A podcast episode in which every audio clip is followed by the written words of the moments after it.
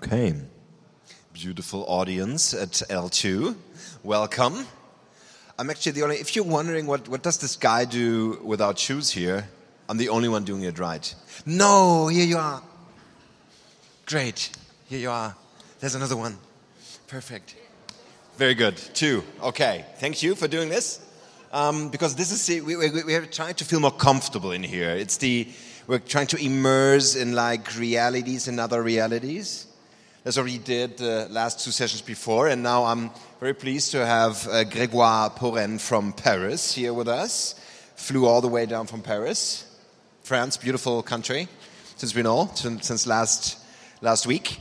And um, yeah, Grégoire is an expert on VR um, on the production media side. So um, the title of your uh, talk is going to be The Future of VR, Linear or Interactive, which I find very interesting because you can use virtual reality simply to look a movie, maybe 360 uh, degree, or you play a game. So the question is, how do you immerse into these different worlds, and do they combine?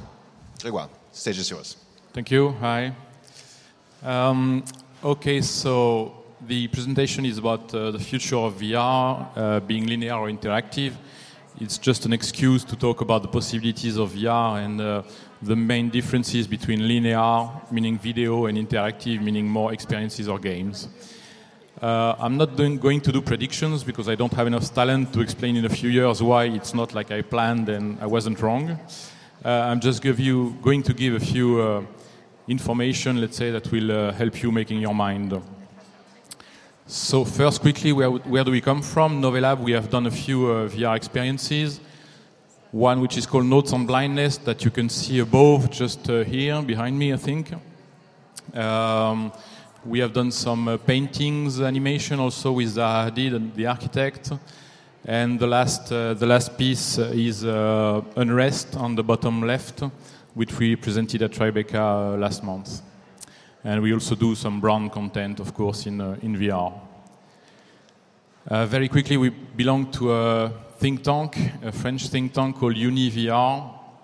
And you can see here a few uh, uh, productions uh, from that think tank, like uh, Firebird, Sens, uh, Vient, I, Philip. Uh, the, the next movie of the same studio, Alteration, can be, can be seen also just above here, behind me. And a game called Dark Days. So, um, I've just listed a few categories of VR um, of course, we could make many, many more, but uh, I've separated in three parts. One which is gaming, interactive experiences, and uh, film videos. That's what I will be talking about today.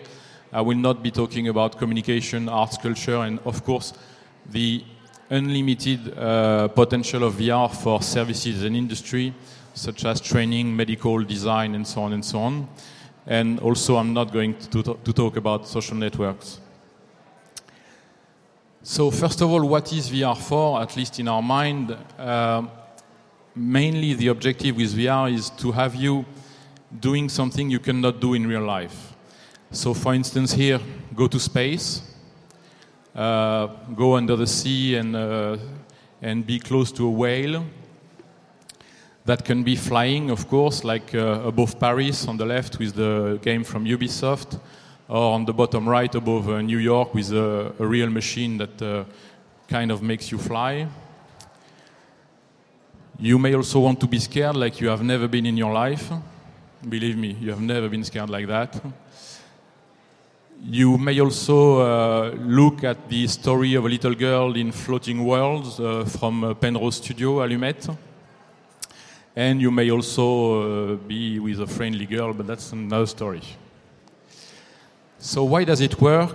Uh, what is important in that uh, small cartoon is not to break, let's say, the promise you are making about VR and about transporting people into another world. That world must make sense, and somehow it must be true. If not, you won't believe in it, and you are breaking the promise of VR. So, what makes you believe that you are in that world? separated from the, the normal world, from the real world, that you are in that virtual world and you believe in it. The first thing, of course, is that you are totally isolated from the real world, at least with the image, which is should of course uh, completely blind you from the rest of the of the world. Plus the audio, that's very important and often uh, forgotten. You need to have uh, very good headphones to be totally separated from what is around you. So that's the first step to, uh, to be in that, in that different world. Second step is to have a 3D image, meaning something stereoscopic. Uh, stereoscopic, and it's basically like uh, like we are two eyes, a difference between a difference of image between the two eyes, and that makes you uh, seeing life in uh, in three dimensions. So ma- many of the uh, VR experiments or films you may see are only in 2D, and that's uh, that's unfortunate. But technically today it's uh, it's not so easy to make it uh, 3D. So that's that's the second step that make you believe in that world we are taking you to see it in 3D as as is the, the real world. Then the six degrees of freedom.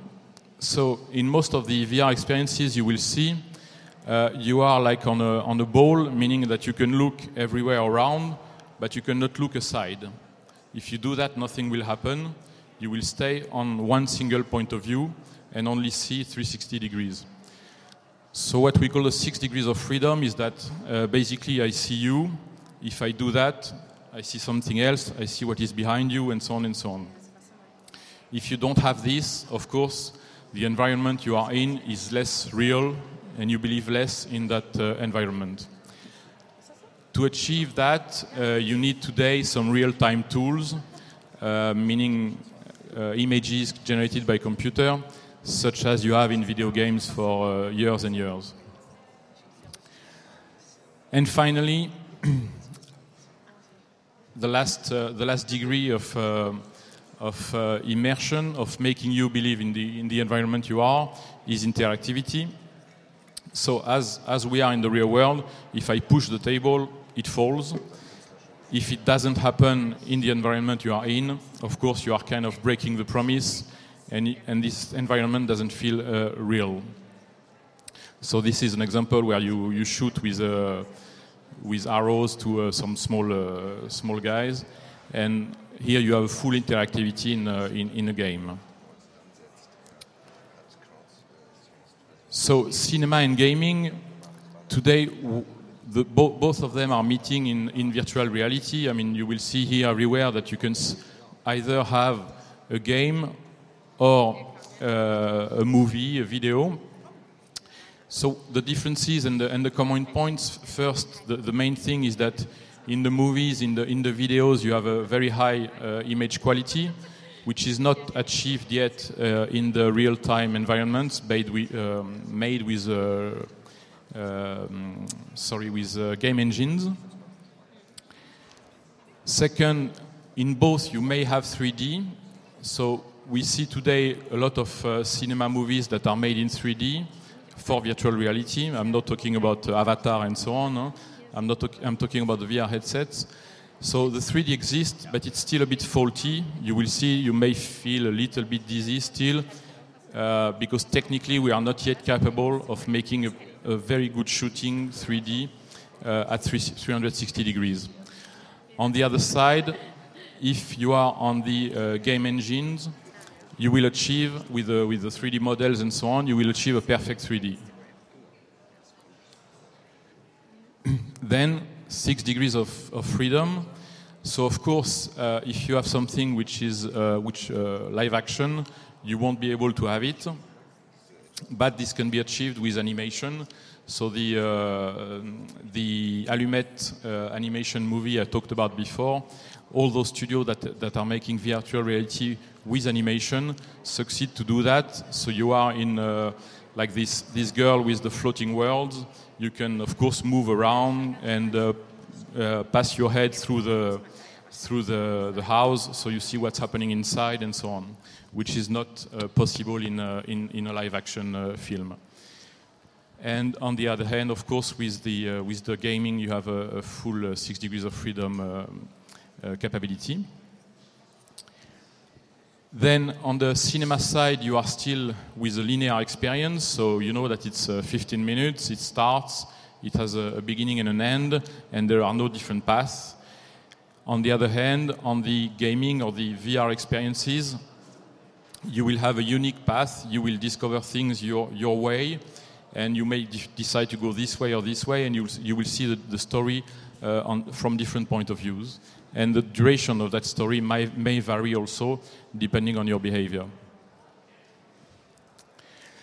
Finally, uh, regarding interactivity, so uh, it's, it's important to mention that in, in cinema and, uh, and videos, you don't, obviously, you don't have a, a full interactivity. You're not going to, uh, towards the actor and push him and, and so on.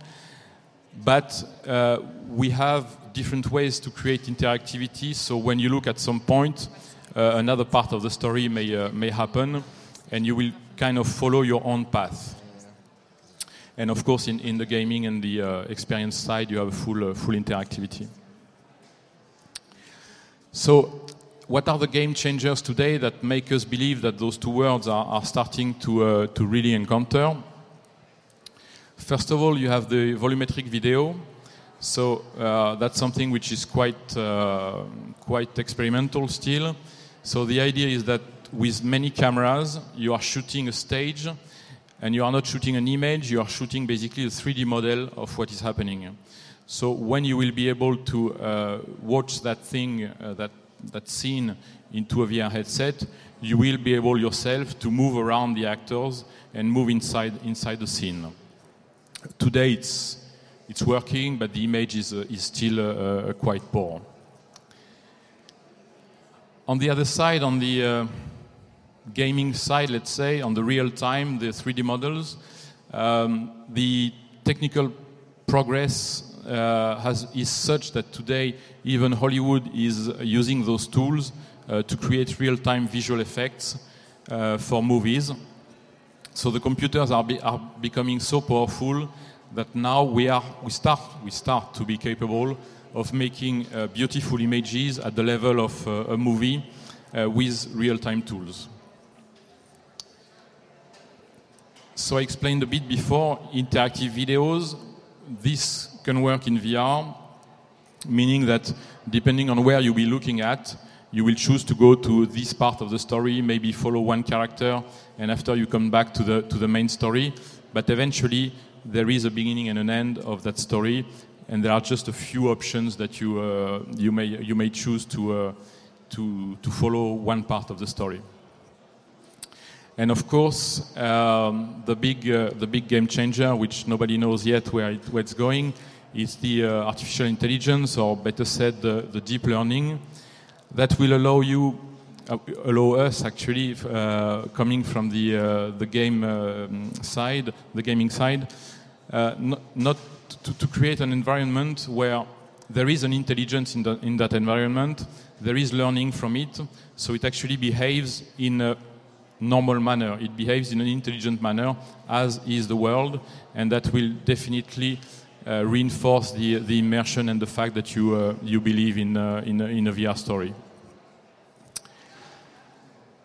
So, the wall is not broken yet between uh, cinema and gaming, but if you go and try some, uh, some VR experiences, you will see that it's, uh, it's starting to open, and definitely in the future, both will, will encounter and um, and, and propose some experiences and some narration we haven't, uh, we haven't seen yet and we, we don't uh, imagine yet.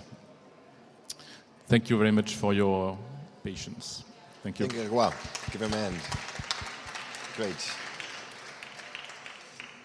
Thank you very much. That was very interesting, I, I think, um, especially with the, uh, the breakthrough of the linear storytelling. Um, great new opportunities. I, I have some questions in mind, but first I want to maybe give over to you. Do you have any questions for Grégoire on this. Okay, so let me kick it off. What is, there's a question, perfect. Then let me go to you. Um, there are problems um, getting 360 degree uh, images which are full 3D. Um, do you think that the light field camera technology can do this eventually? Yes, I mean, what, what, I- I'm not a specialist of uh, optical uh, sciences, I would say, but from, from what I understand is that today, in particular, between two lenses, I mean, the, the, the um, distance between two lenses will determine where the 3D will be good. So if I want you to be in full 3D, I need to have a determined distance between the two lenses, but I won't have a very good 3D for someone that is closer or someone that is further away. So definitely it looks like the solution is not in the classic shooting, in the classic optical, and will come from kind of scanning and, and really scanning the full, uh, the full environment instead of really taking a, a picture and picture after picture with, with frames. What exactly is, is the idea with AI and deep learning? What could it help or what could it change? Um, so th- th- there are two, two things I think that, uh, that, that could change. Um, the first is that, uh, as, as I tried to explain, uh, if, if, if you are in an environment you are interacting with, you, if that environment is a bit basic, you will quickly see that, uh, I don't know, the reaction of the character in front of you is always the same, or like there are two or three loops and they are always the same. So again, you are breaking the, the promise that you are in, in a believable uh, environment. So deep learning could, could definitely help uh, to, to solve that, uh, giving a behavior to the environment that, that makes sense, that copies uh, reality. That, that's one aspect. The second aspect may be that probably at some point uh, we will be able to create characters, avatars of uh, and of course, the idea of Facebook uh, financing Oculus is to, is to make social, uh, social network in VR. So it's, it's likely that tomorrow we will meet uh, you and me in VR, but you will not know if I am a person or if I am an AI. So we will basically be able to have someone talking to you without you knowing if it's a real person or uh, an AI. No, I'm not saying it's a problem. No, So isn't that a problem? no, no, no. Because in social VR, I hope to meet real people and not an AI. No? Yeah, no, it's it's just that it will give a possibility, and uh, yeah, I wouldn't say if it's good or bad. No, a bit scary, but very interesting. Yeah. Any more questions on VR? We have a real expert here, so kick it off. You have some technical specifications. I have one regarding the uh, field of acting. Actually, it's going to be uh, very different, right? If you if, if you're there, maybe live for your audience, that requires whole new skills for actors. I mean, I don't know if that is your field, but the whole stage and setting would be different. yes, that's already the case with the with the 3D. Um, with many of the 3D movies, they are usually done in three passes, meaning that we, we film 120 degrees, and then we film another 120 degrees. Though there are many many uh, constraints of that kind.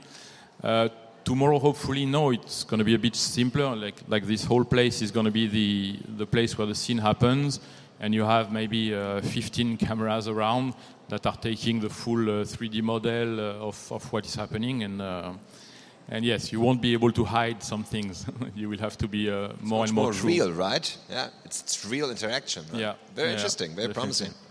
Cool. That's a question. Hi.